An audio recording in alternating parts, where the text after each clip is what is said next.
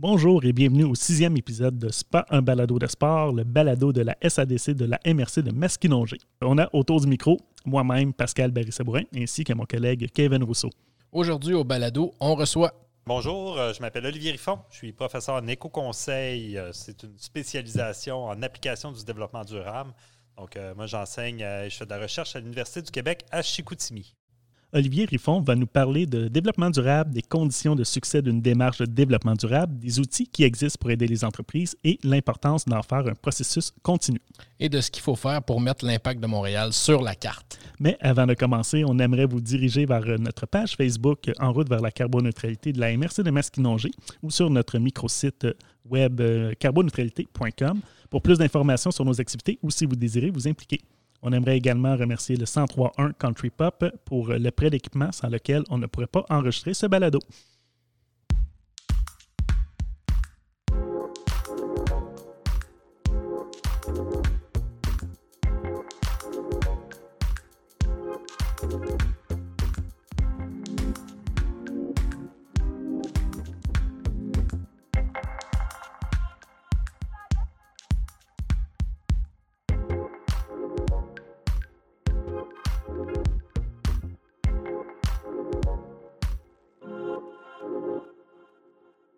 Très bien. Merci d'être là aujourd'hui. Ça fait plaisir. On est euh, bien content d'avoir euh, plusieurs intervenants pour nos premiers épisodes de qualité, si j'ose dire. On va commencer euh, ça tranquillement avec une question plus générale, mhm. Pascal. Donc, le podcast va tourner beaucoup autour du développement durable. Donc, commençons par le début. Ça vient d'où l'intérêt pour le développement durable? Mon intérêt, ben, j'ai toujours eu un intérêt pour les questions euh, environnementales, en fait. Euh, moi, j'ai de la BTB, j'ai grandi dans la forêt. la, proximité avec la nature, ça m'a toujours interpellé. Euh, moi, j'ai fait mes études en géologie. Donc, je m'intéressais à l'exploitation minière et tout. Et j'ai fait ma maîtrise sur la façon de gérer les résidus miniers. Euh, donc, euh, quand on fait une mine, on a plein de, rejets de roches, puis il faut gérer ça correctement. Puis euh, moi, j'étais en génie, en génie géologique. Puis dans ma maîtrise, je m'intéressais à cette question-là. Puis il y a de quoi qui me fatiguait, c'est qu'on analysait, en fait, d'un point de vue très, très technique, la gestion des résidus miniers. Puis moi, ben, j'avais tout le temps en tête, ouais, mais l'impact sur l'environnement. Oui, mais l'impact économique de ça, puis l'impact social, y a-t-il un problème pour la santé, l'impact sur le paysage?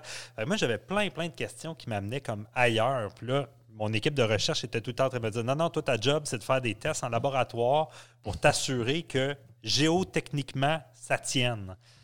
Et ça me fait. J'ai de la misère à finir pour ça. Fait que euh, j'ai constaté à ce moment-là que moi, quand, quand je m'intéresse à un sujet, j'aime ça avoir comme un, un panorama d'informations, mm-hmm. m'intéresser aux différents enjeux associés à ce problème-là. Puis après ça, ben, j'ai découvert une formation qui s'appelle l'éco-conseil que j'ai suivie en 2005. Puis depuis ce temps-là, je suis jamais sorti de la marmite. Là. Je suis tombé dedans, puis euh, je suis resté. Puis aujourd'hui, 15 ans plus tard, euh, j'enseigne, je fais de la recherche dans ce domaine-là. Mais mon intérêt, c'est vraiment ça, c'est qu'au début, on me demandait de m'intéresser à une question d'un point de vue tellement ciblé ça me fatiguait. Euh, oui, ben, il y a un élément qui, m'intrigue à travers ça. Est-ce que c'est quelque chose que vous remarquez euh, depuis que vous avez commencé à, enseigner puis être dans la marmite, comme vous venez de mentionner, qu'on ne s'intéresse pas assez à l'ensemble des euh, qualificatifs dans, dans un par exemple les, impacts miniers ou dans n'importe quel autre projet, puis on se concentre trop sur une branche, puis on ne prend pas assez en, ah. considération les autres informations. Oui, absolument. Puis euh, c'est comme un, un défi parce que toute notre société est organisée comme ça. nos organisations sont séparées en services, en direction, en département. Notre gouvernement est séparé en ministère. C'est comme si, euh, euh, pour, pour s'organiser, il fallait qu'on sépare tous les trucs. Euh, moi, je m'intéresse, par exemple, je travaille avec un groupe qui s'intéresse à l'alimentation. L'alimentation, ça touche toutes les facettes de notre vie. Ça touche l'aménagement du territoire, l'agriculture, le transport, la santé, l'éducation, la culture, la socialisation. Mais c'est dur d'aborder des questions avec toutes ces, toutes ces facettes-là parce qu'effectivement, notre société, on a tendance à tout découper en petits morceaux, à tout mettre ça dans des cases. Donc, il faut, faut, passer par-dessus ces, ces, ces frontières-là. Il faut pas... Euh, faut, faut, créer des passerelles entre ces silos-là. Mm-hmm. Effectivement. moi, en tout cas, j'ai entendu ça euh, pendant mes deux ans de maîtrise euh, en environnement. Là. Ah oui, vraiment. interdisciplinarité, là, c'était vraiment le, le, terme qui revenait à tous les cours. Exactement. Puis le, développement durable, on va en reparler, là, mais c'est un peu ça que ça amène aussi, d'avoir une vision plus euh, panoramique en fait des enjeux autour d'un problème. Mais justement, pour bien définir le cadre de la discussion qu'on a, c'est en quoi consiste le développement durable euh, brièvement, en quelques mots, en quelques phrases. Euh, je, je... donne un cours de 45 heures là-dessus. OK, on va essayer de faire ça simple. Ben, déjà, le développement durable, je pense qu'il faut dire qu'il y a une définition consensuelle mondiale qui est c'est une forme de développement qui permet aux générations actuelles de satisfaire leurs besoins sans empêcher les générations qui vont venir après de satisfaire les leurs. C'est vraiment une forme de développement qui n'exploite pas trop les ressources de la planète, qui s'assure, on s'assure qu'on laisse des marges de manœuvre pour ceux qui vont venir après nous. Euh, maintenant, ça reste quand même assez flou comme définition. Ça ne nous dit pas comment faire ça. Donc, euh, il y a tout un ensemble de principes qui viennent appuyer le développement durable. Par exemple, la question des besoins de base est vraiment importante. On veut un développement qui assure à chaque humain sur la planète la satisfaction de ses besoins de base, sécurité, nourriture, éducation, santé, etc. C'est un principe important. Ne pas prendre à la nature plus que ce qu'elle peut nous donner, donc ne pas surexploiter les ressources et ne pas rejeter dans la nature plus que ce qu'elle peut absorber comme déchets. C'est un autre principe important. Euh, les principes d'équité, de participation, de collaboration. Donc, il y a un ensemble de principes comme ça qui viennent définir un petit peu plus c'est quoi le développement durable. Maintenant, peut-être une dernière chose que je pourrais mentionner, c'est dans la, manière dont on met ça en œuvre. Euh, je vous parlais de couverture panoramique des enjeux. Bien, ça, je pense que le développement durable amène ce petit plus-là dans la façon de réfléchir les projets, réfléchir les organisations. C'est-à-dire que moi, j'ai beau être un acteur économique, par exemple, j'ai des impacts sociaux, j'ai des impacts environnementaux, j'ai des impacts sur le territoire. Fait quand je réfléchis à mes actions, à mes activités. Je vais essayer d'avoir tout ça en tête. Euh, puis ça, ça s'applique dans tous les domaines. Euh, nous, on a accompagné à un moment donné un projet, c'est un parc naturel qui, était en création. C'est sûr que la vocation du parc, elle est écologique, mais on peut-tu entrer des enjeux sociaux, culturels, territoriaux, euh, historiques, économiques dans un projet de parc? Ben oui. faire du développement durable, c'est ça, c'est intégrer un ensemble d'enjeux plus larges dans la réflexion sur un projet. Dernier petit élément, ben, on fait ça en collaboration. Le, développement durable nous invite à collaborer. Il n'y a, personne qui a à lui seul toutes les réponses, toutes les, toutes les solutions. C'est vraiment en mobilisant l'intelligence collective et en associant des gens qui ne pensent pas pareil ensemble qu'on arrive à trouver les bonnes solutions. si j'avais résumé en quelques points le développement durable, c'est satisfaction maintenant et pour plus tard des besoins de tout le monde, en ayant une couverture large des enjeux, en mobilisant les gens, en les faisant participer et travailler ensemble. Hein. C'est bon. Je pense que c'est assez précis. Oui, c'est pas c'est compliqué pareil, mais. Mais c'est ça. Plusieurs pensent que le développement durable, ben, ça touche uniquement l'aspect environnemental, mais comme on, sait, ça touche également l'aspect économique et social. Euh, d'après vous, est-ce que les trois points, même le territoire, est-ce que ces points-là doivent être abordés de même, sur un pied d'égalité ou il y a une sphère qui est peut-être plus importante que les autres ou y a-t-il une hiérarchie aussi euh, dans ces sphères-là? On dirait que vous me connaissez. J'ai fait mon doctorat là-dessus, imaginez-vous. Oh! Euh, ouais, sur les différentes approches, les différentes euh, priorités qu'on peut donner dans le développement durable. Puis, euh, en fait, s'il y a un constat que je remarque, c'est qu'une façon universelle d'appliquer le concept du développement durable, ça n'existe pas. Ça ne serait pas une bonne idée, en fait. Chaque contexte est différent. je le disais, la, notion de développement durable, c'est une notion qui est très vaste, très floue. Puis ça a eu un impact positif. ça a amené plein de gens à y adhérer plein d'organisations à adhérer à l'idée du développement durable. Tu sais, c'est vertueux, c'est noble de se dire qu'on veut que tout le monde puisse satisfaire ses besoins maintenant et pour longtemps.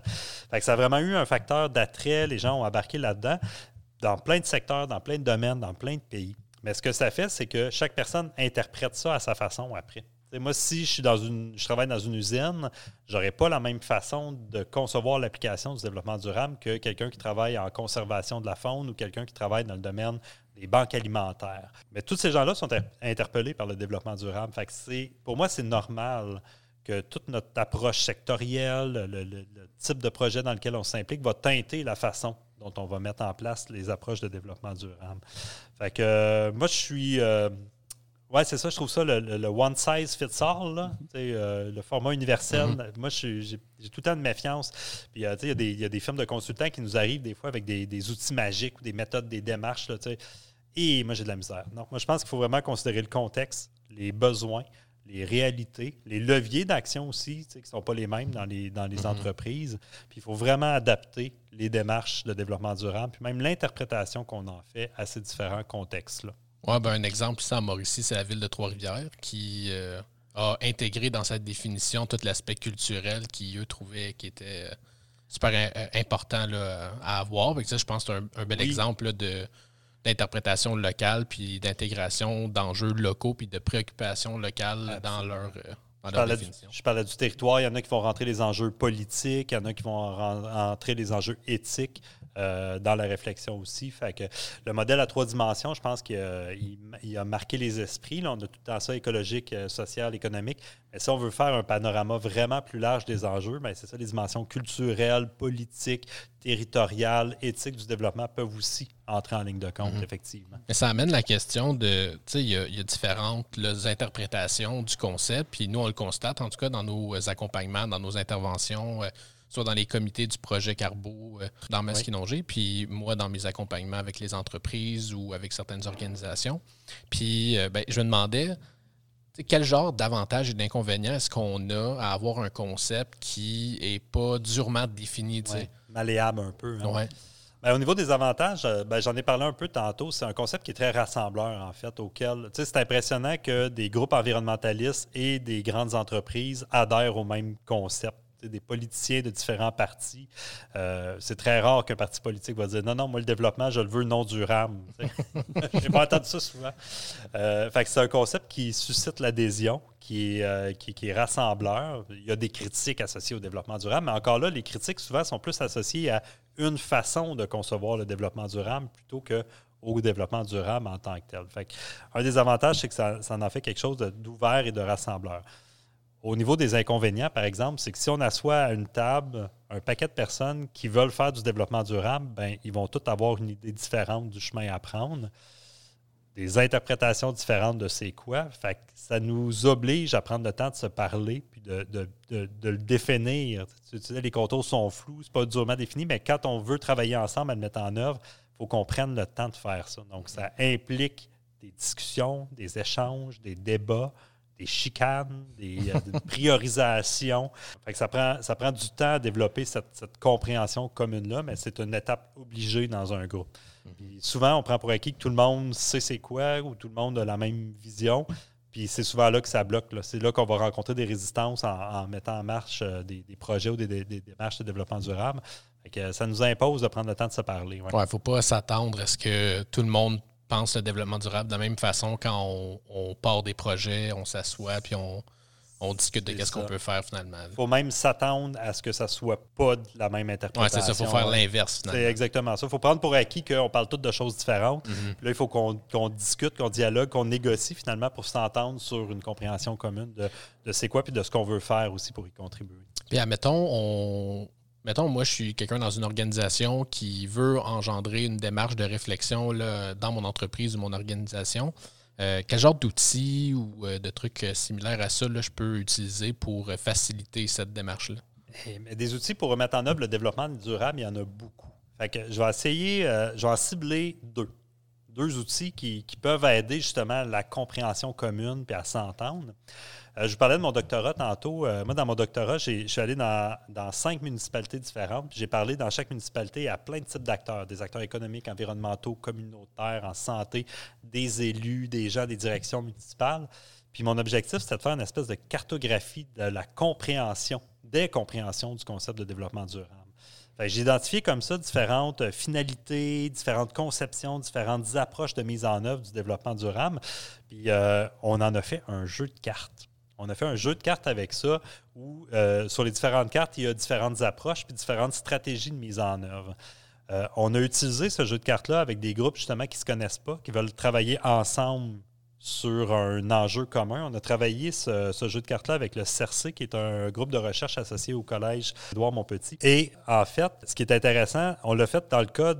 C'est des acteurs de l'eau. C'est des acteurs qui s'intéressent à des politiques de navigation sur des lacs. Mais pour réussir à faire ça, on a besoin ben, d'avoir des plaisanciers, d'avoir des élus, d'avoir des gens qui s'intéressent à la sauvegarde de l'environnement. Puis avec le jeu de cartes, ce qu'on fait, c'est qu'on invite les gens à se positionner, à identifier eux-mêmes leur posture. Fait qu'ils commencent par réfléchir à OK, comment moi je me positionne? C'est quoi mes approches? C'est quoi les stratégies que je mettrais en œuvre? Et euh, une fois qu'ils ont réfléchi, on l'a ben, déjà, le fait de le réfléchir, ça leur, ça leur fait prendre conscience qu'il n'y a pas juste leur façon de voir les choses. Ils ont à se positionner. Fait que là, ils voient plein d'autres façons, puis on ne porte pas de jugement. Une n'est pas meilleure que l'autre. Après ça, on met ces gens-là en commun, en contact, puis avec le jeu de cartes, ils peuvent dévoiler en fait leur stratégie puis leurs approches. Fait que, des fois, quand on voit qu'on se stine, il y en a, ben écoute, moi, je suis dans une approche plus humaniste. Ah, moi, je suis dans une approche plus techno-scientifique. Et moi, je suis dans une approche plus politique. Fait qu'on est capable, comme ça, de, s'ouvrir à d'autres façons de voir les choses. Fait que la typologie en tant que telle, c'est un guide pour les individus, pour les organisations aussi.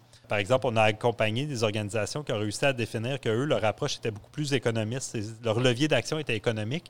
Fait qu'ils ont assumé que eux, leur façon de mettre en place du développement durable, c'était avec des outils économiques, politique d'achat, politique d'investissement, dons et subventions dans la communauté, euh, amélioration des conditions de travail, etc. Donc, la typologie peut permettre aux gens de se de définir, ça les aide à définir en fait leur compréhension et leur stratégie d'action dans un groupe où on ne pense pas pareil, bien, le petit jeu qu'on a développé avec le CRC, il nous permet comme ça, il permet aux gens de s'ouvrir et d'accueillir un petit peu plus les autres façons de voir que, les leurs. Mais est-ce que cette, euh, justement ce langage-là, éventuellement, vient à avoir un langage commun entre toutes les, les personnes? Est-ce que où il y a quand même chaque personne a son langage très, euh, très particulier, puis c'est plus dur de se comprendre? Oui, non, ben c'est comme un cheminement. Hein. Ça se fait pas en trois heures de rencontre. Là. Déjà, ça commence par une ouverture à, à, ce que les autres pensent. Fait que ça amène flexibilité chez les personnes, fait qu'une ouverture. Puis avec le temps, on voit que oui, il y a des lieux de convergence qui se créent. Mais ça, ça prend un accompagnement euh, plus long. Mais ce qu'on réalise, c'est qu'on est capable de s'entendre sur des actions à mettre en place sans nécessairement développer comme une compréhension commune puis une, idée euh, complètement partagée. Fait qu'on peut rester nous-mêmes, mais finir par trouver des points de convergence puis des consensus en étant un petit peu plus ouvert à ce que les, autres personnes pensent ou à ce que les autres personnes auraient comme approche. Euh, je parlais d'un autre outil euh, très rapidement. Là, on a développé aussi en éco-conseil à l'Université du Québec à Chicoutimi une grille d'analyse. Quand je vous parlais euh, des, du panorama des enjeux, fait on, on, a développé des outils d'analyse qui permettent, quand un projet, de questionner un, un, ensemble de dimensions, un ensemble de thèmes qui couvrent à peu près tous les enjeux du développement durable, puis de prioriser ceux sur lesquels on souhaite agir. Par exemple, moi, j'ai un projet, euh, je ne sais pas, moi, je veux ouvrir euh, une école dans un quartier. Bien, on va se questionner sur, euh, sur les enjeux écologiques, économiques, sociaux, culturels, politiques, éthiques de ce projet-là. Puis on va cibler sur quoi on veut être bon où on est déjà bon. Puis avec ça, ça va nous donner des outils pour cibler les, bonifications les plus importantes à, apporter au projet. Euh, puis ça, ça se fait toujours aussi dans la collaboration. Donc, ce n'est pas une personne dans son coin qui fait l'analyse. On rassemble des gens, on discute ensemble. C'est quoi les enjeux importants pour toi? C'est quoi les, éléments que tu trouves pertinents dans le projet déjà? L'outil fait juste guider, en fait, les discussions, puis il permet au groupe d'identifier de manière consensuelle les bonifications qui sont les plus importantes à apporter au projet. C'est juste deux exemples euh, d'outils qui, peuvent aider les qui peuvent aider les organisations, les, groupes qui ont des projets à orienter davantage leur réalisation dans une perspective de développement durable. Donc, ça, on va aller plus loin. L'important, c'est vraiment d'intégrer des instruments là, dans une démarche qui est plus généralisée, puis d'intégrer les différents acteurs. Est-ce qu'il y a une. Comment est-ce que vous définiriez euh, la démarche là, en DD? Oui, bien, effectivement, pour moi, une organisation, en tout cas, qui décide d'entreprendre un projet de développement durable, c'est pas, euh, pas quelque chose de ponctuel. C'est pas quelque chose que tu règles en trois mois. OK, c'est correct, on va modifier quelques affaires, puis après ça, on va être durable. Euh, c'est là que l'idée d'une démarche devient pertinente. une démarche, pour moi, c'est un processus sur le long terme qui va être engagé avec différentes étapes à travers lesquelles tu vas passer. Même une démarche peut être cyclique, c'est-à-dire que euh, tu te questionnes en continu, en fait, sur ce que tu peux améliorer dans l'organisation. C'est vraiment un processus qui est structurant, qui se déploie sur le long terme, avec une vision aussi sur le plus long terme, dans lequel tu vas à la fois planifier, donc choisir tes interventions et les mettre en œuvre, vérifier un peu l'impact qu'elles ont, t'ajuster. Donc, toujours dans une perspective de s'améliorer continuellement moi, pour moi, c'est plus porteur de transformation que de dire Ça, on le voit, on travaille en recherche, été consultant avant, des entreprises qui t'approchent et qui disent OK, on aimerait ça faire du développement durable, euh, on te donne un contrat de temps d'heure, puis dans trois mois, c'est fait. C'est correct? Euh, non. Comme ça. quoi, les démarches, c'est vraiment quelque chose de plus structurant sur le long terme. Ouais. Oui, bien, parlant de, long terme, justement, on, on, va parler de planification stratégique pour que ça s'inscrive sur le long terme. Puis pour en arriver à avoir une planification stratégique, c'est quoi les étapes typiques qu'une entreprise doit faire? Oui.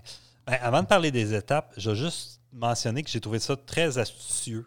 Euh, cette idée-là, je ne sais pas d'où elle émerge, mais l'idée de mettre en place des processus de planification stratégique de développement durable dans les organisations, c'est astucieux. Pourquoi? Parce que la planification stratégique, c'est un outil qui est déjà connu des gestionnaires. les, les, directeurs d'entreprise, les directrices d'entreprise connaissent ces processus-là. c'est comme si on disait, OK, avec le développement durable, on vous amène quelque chose de nouveau. On vous demande de vous ouvrir à d'autres enjeux que ceux auxquels vous vous intéressez d'habitude. Mais pour faire ça, on va, utiliser des outils que vous connaissez déjà. les processus de planification stratégique de développement durable, ce qu'il y a de nouveau là-dedans, c'est le développement durable. Ce n'est pas le processus. quelqu'un qui aurait étudié en administration, par exemple, ce que je vais dire là, il va très, très bien comprendre. Euh, il va se repérer dans les termes que j'utilise. Des processus, de, moi je parle de système de gestion du développement durable dans lequel on fait une planification stratégique. C'est déjà ça qui a euh, derrière, par exemple, la norme euh, ISO 14000, une norme de gestion environnementale. En fait, ton but, ce n'est pas d'atteindre une certaine performance, c'est de mettre en place un processus d'amélioration continue en environnement où tu questionnes toujours tes pratiques. Donc, les étapes d'une planification stratégique de développement durable, c'est un peu les mêmes étapes que euh, ce qu'on va retrouver dans un système de gestion environnementale ou un système de gestion de la qualité, par exemple. Fait que c'est très, très habile, en fait. Puis moi, je le vois quand on arrive avec le développement durable et qu'on présente cet outil-là, les gens sont comme plus confortables, sont comme moins déstabilisés. Fait grosso modo, c'est quoi les grandes étapes? Puis en passant, je vous parlais de la norme ISO 14000, mais au Québec, on a une norme de gestion du développement durable dans les organisations, c'est BNQ 21000, qui reprend un peu ces mêmes étapes-là. Euh, je n'utiliserai pas tout à fait les mêmes mots que la norme, mais l'idée est la même. Première étape, on s'engage.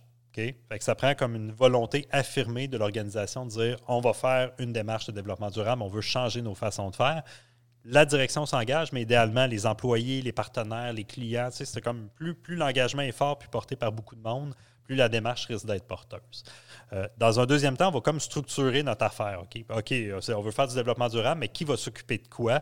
À qui on confie la responsabilité de s'occuper du développement durable? C'est quoi les grandes étapes euh, à travers lesquelles on va passer? De quel budget on dispose? On forme-tu un comité? Qui sur le comité? Qui on mobilise comme partie prenante? Donc, il y a toute une étape de structuration au début où tu constitues une équipe tu lui donnes les moyens, en fait, de réaliser la planification stratégique de développement durable. La planification en tant que telle est divisée, elle aussi, en étapes. La première, c'est souvent de faire un bilan de ce qu'on fait déjà. C'est une entreprise qui fait rien, rien, rien en matière environnementale, sociale, économique, ça n'existe pas. Tu as tout le temps comme des petites actions qui sont déjà en place, des bons coups dans l'organisation. Fait que dans le fond, dans une étape de bilan, on va documenter l'état par l'organisation. Qu'est-ce qu'elle fait déjà de bien? Euh, c'est quoi les mesures qui sont déjà en place? Puis quelles sont les faiblesses aussi, c'est quoi les, lieux où on pense pouvoir s'améliorer.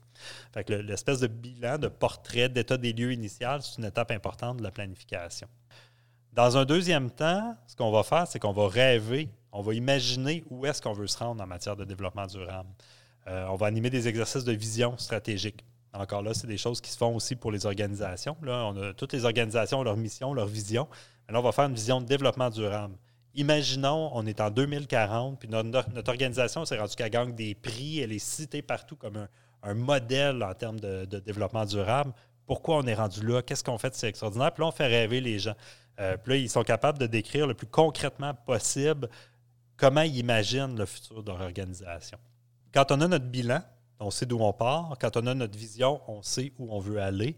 Ce qui reste, c'est le chemin à parcourir entre les deux. Fait la différence entre ton bilan et ta vision, les grands, écarts que tu veux corriger, ça va te venir tes orientations stratégiques à prioriser. Je vais juste prendre un exemple. On l'a fait à l'université, ça, avec différents groupes. On a réalisé que quand on imaginait le campus plus tard, on enlevait des stationnements, les gens arrêtaient de tout de venir en auto euh, séparés, il y avait du transport en commun, des vélos et tout ça. ça, c'était notre vision. quand on regardait le présent, ben, on a un stationnement où il y a une place de stationnement par trois personnes. Euh, presque personne vient en autobus. Fait que là, on réalise qu'au niveau de la mobilité active collective, il y a un gap, il y a un écart à combler. Fait que là, tout d'un coup, ça devient une orientation prioritaire. Fait que ça, dans le fond, la planification nous dit d'où on part, où on veut aller. On est capable de cibler ça sur quoi on doit travailler. Puis ça, on va le concrétiser dans un plan d'action. Euh, le, plan d'action, souvent, on va le voir sur deux, trois ans. Fait on va comme saucissonner, en fait, le, chemin vers notre vision en petites étapes. On va mettre ça dans un plan d'action avec des responsabilités, des moyens, des budgets. Plan d'action qu'on va mettre en œuvre. On va suivre l'impact des actions qu'on met en œuvre.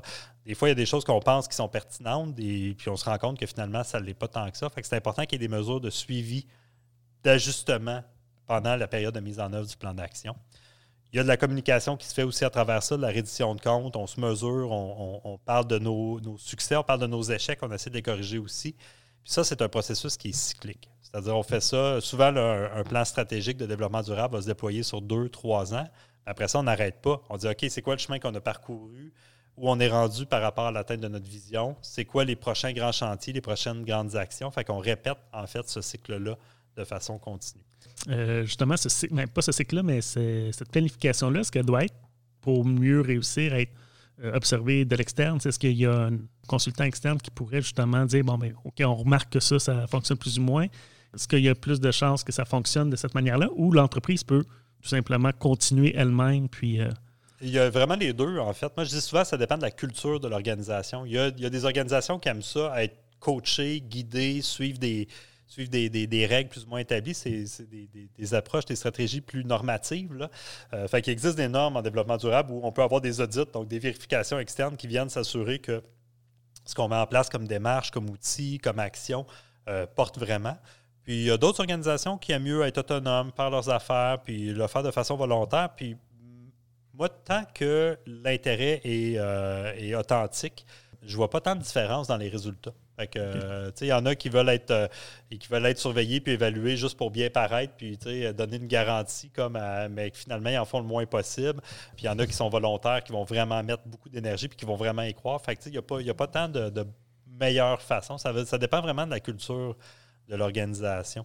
À travers tout ça, euh, ce qu'on remarque souvent, en tout cas pour ma part dans mes accompagnements, c'est qu'il y a une crainte qu'on perde notre temps quand on, s'engage dans une démarche comme ça de Ah ben on n'a pas l'expertise, on n'a pas les moyens. Euh, puis de là, l'intérêt d'avoir quelqu'un de l'externe qui va pouvoir venir aider puis accompagner. Mais à travers ça aussi, il y, a, quelque chose de plus, euh, de plus large, je dirais, à l'intérieur de l'entreprise, qui a des démarches qui se veulent parallèles finalement, où on, on, va commencer quelque chose en développement durable dans un secteur de l'entreprise, puis on va euh, penser que ça, ça va régler tous les problèmes, puis finalement, on n'intègre pas finalement le, développement Du, le développement durable à, à, notre manière de, de gérer notre entreprise, là, finalement. Est-ce que est-ce qu'une entreprise peut penser avoir un impact durable sans l'intégrer nécessairement puis de faire des démarches en parallèle ou il y a une meilleure façon pour fonctionner? C'est drôle, c'est toutes des choses que j'ai documentées dans, ma thèse de doctorat. Puis, le fameux jeu de cartes dont je vous parlais tantôt, mhm. là, il expose différentes stratégies pour mettre en œuvre le développement durable.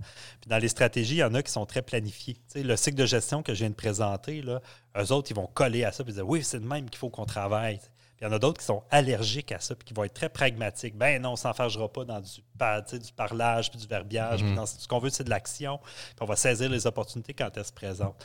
Fait que, ce que je viens de vous présenter, le cycle de gestion, c'est structurant, mais ça ne colle pas partout tout le temps. Fait que, une organisation qui serait euh, très, très réticente à se lancer là-dedans, mais ça serait peut-être contre-productif de faire ça. Puis on devrait les accompagner plus dans l'identification d'opportunités plus, euh, plus spontanées. Mais même dans les organisations qui ont ça dans leur culture, une culture de planification, c'est possible de s'y perdre puis de, perdre son temps, effectivement, dans une démarche qui est mal arrimée au reste des, euh, des stratégies de l'organisation. Puis encore là, dans la typologie des, approches et stratégies de développement durable, dans le jeu de cartes, je distingue l'approche la stratégie parallèle de la stratégie intégrée. Donc, c'est deux stratégies complètement différentes. Est-ce qu'on rentre le développement durable partout de manière systématique, intégrée, genre tout de suite, ou on prend ça comme une bébite un peu à part? Puis là, on va apprivoiser le concept de développement durable dans une planification stratégique spécifique et dédiée. Encore là, il n'y a pas de bonne réponse. Ça dépend du niveau de maturité, je dirais, de l'organisation. Il y en a qui sont prêts à intégrer ça directement, mais il y en a qu'il faut qu'ils apprivoisent le concept. Puis dans le cas où on est peu familier avec le développement durable, si on essaie d'intégrer ça tout de suite partout, ben, chasser le naturel et il revient au galop. Dès qu'il va avoir des choix difficiles à faire, on va tasser les enjeux de développement durable et on va revenir dans les, ornières qu'on connaît. Fait dans ce genre d'organisation-là qui est peu familier avec le concept, moi, je préconise une approche parallèle pour commencer. OK, on va prendre la bébite du développement durable, on va former un comité de développement durable, on va se faire un plan d'action de développement durable, même si l'entreprise a un plan stratégique déjà, on va en faire un dédié au développement durable avec des mesures de suivi, un rapport puis on recommence peut-être une deuxième fois, mais rendu au troisième cycle, après 6, 7, 8 ans que tu fais ça, là, c'est plus normal qu'on roule avec une planification stratégique puis une planification de développement durable en parallèle. Je pense que dans certains cas, ça peut être pertinent de commencer avec une démarche parallèle où on va vraiment apprivoiser le concept. On va identifier où est-ce qu'on a des leviers d'action, c'est quoi nos priorités. Fait qu'on va vraiment le réfléchir comme un objet à part entière. Mais dans le temps, il faut que ça commence à s'intégrer. Des, municipalités, des organisations où on a commencé comme ça avec une démarche parallèle, on voit qu'après 5, 10, 15 ans, on n'a plus besoin de faire un plan d'action de développement durable parce que toute la réflexion stratégique en continu de l'organisation intègre maintenant ces enjeux-là de mm-hmm. manière automatique. Puis je ferais peut-être un lien. Au, Québec, on a une loi sur le développement durable et la loi, elle impose à tous les ministères, sociétés d'État, organismes d'État, de faire un plan d'action de développement durable parallèle. Mais la loi, ça fait 14 ans qu'elle a été adoptée. Puis je pense qu'au niveau du gouvernement, on devrait sortir de cette idée-là de faire un plan stratégique ministériel et un plan d'action d'aider séparés. Pas normal qu'après 14 ans, on réfléchisse encore séparément le développement durable de la mission du ministère ou de l'organisme d'État. Fait là, on a comme un cas où euh, ça serait temps qu'on sorte de la démarche parallèle et mm-hmm. qu'on s'en aille vers une démarche qui est davantage intégrée.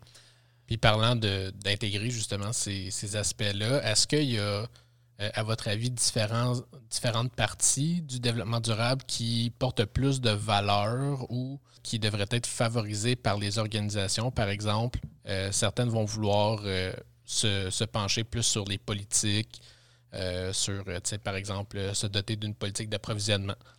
Puis d'autres ne veulent pas toucher à ça, mais ils veulent améliorer leur gestion de matières résiduelles, par exemple. Euh, puis il y en a d'autres qui veulent s'impliquer dans, euh, dans des causes sociales dans leur communauté.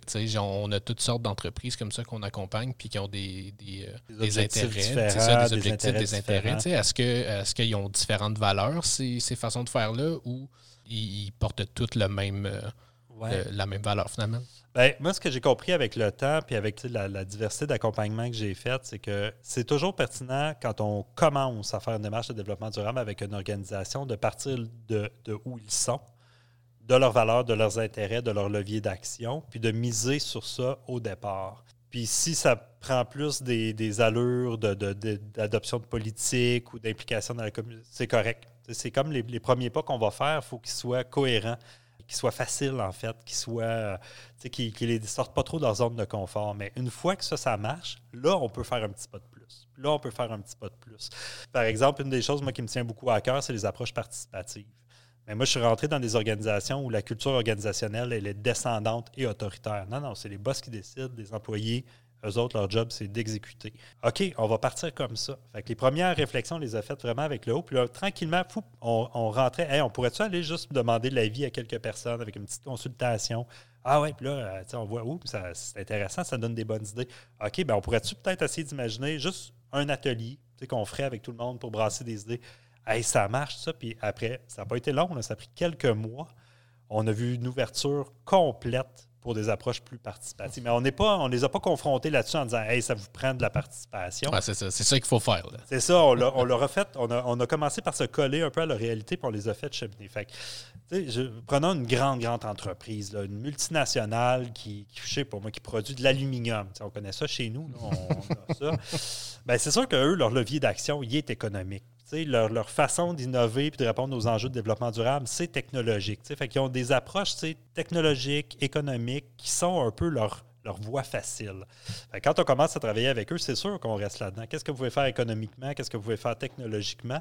Mais à force de les accompagner, puis de, leur ouvrir des petites portes à gauche, à droite, ben là, au niveau social, hein, oui, on pourrait faire euh, une, approche plus participative, on pourrait, fait qu'on les fait évoluer là-dessus. Là, ce qu'on remarque depuis quelques années, c'est qu'on commence à parler de gouvernance collaborative chez Rio Tinto. Ben, on n'a pas, on l'a pas abordé de front. Là. C'est vraiment par l'expérience, par, par des petites innovations. Fait moi, je pense que c'est important. je reviens au one size fits all. Là. En développement durable, ça ne marche pas. Le one size fits nobody. si tu arrives avec une approche unique, avec une, une, façon unique de voir le développement durable, tu vas te faire fermer plein, plein de portes. Gardons l'ouverture que le, développement durable offre. Commençons par comprendre la culture de l'organisation, comment elle fonctionne, comment elle réfléchit, c'est quoi ses réflexes. Essayons de voir à travers ses façons traditionnelles ou culturelles de faire dans les organisations, c'est quoi les leviers qu'on a. Puis là, tranquillement, on va amener les organisations à cheminer. Puis, quand on parlait du cycle de gestion tantôt, je parlais d'amélioration continue. C'est une des répercussions de ça, l'amélioration continue. C'est que tu te remets tout le temps en question, tu essaies tout le temps de pousser un petit peu plus loin. Mais ça, ça amène un changement de culture organisationnelle aussi. Fait des entreprises qui, il y a 20 ans, n'étaient pas du tout conscientes du développement durable ou avaient tendance à se déresponsabiliser. Dans la santé, ce n'est pas notre affaire, l'environnement, ce n'est pas notre affaire, c'est le gouvernement qui s'occupe de ça. Là, tout d'un coup, on les accompagne, on les amène à réfléchir à ce qu'ils pourraient faire de plus. Puis là, tranquillement, ils vont, intégrer de plus en plus naturellement ces enjeux-là dans leur réflexion. Mais ça, c'est la culture de l'organisation qui change. c'est ça l'avantage, en fait, des processus structurants, des démarches, des planifications stratégiques répétées. C'est que ça va amener vraiment des transformations fondamentales dans la culture des organisations. ça va devenir un réflexe naturel pour eux de réfléchir en termes de développement durable. Je pense que ça fait très, très bien le tour. Maintenant, la question la plus importante, euh, puisque notre balado, ce n'est pas encore un balado de sport, euh, bien sûr, la question sur l'impact de Montréal. Qu'est-ce qu'on fait avec ce club-là? Qu'est-ce qu'on fait avec l'impact? c'est drôle, hein, au Saguenay-Lac-Saint-Jean, on est très loin de ça. On est très euh, soccer quand même, là, mais plus au niveau des tout petits. Qu'est-ce qu'on fait avec l'impact? écoutez, aux dernières nouvelles, je pense que l'impact s'est fait battre oui.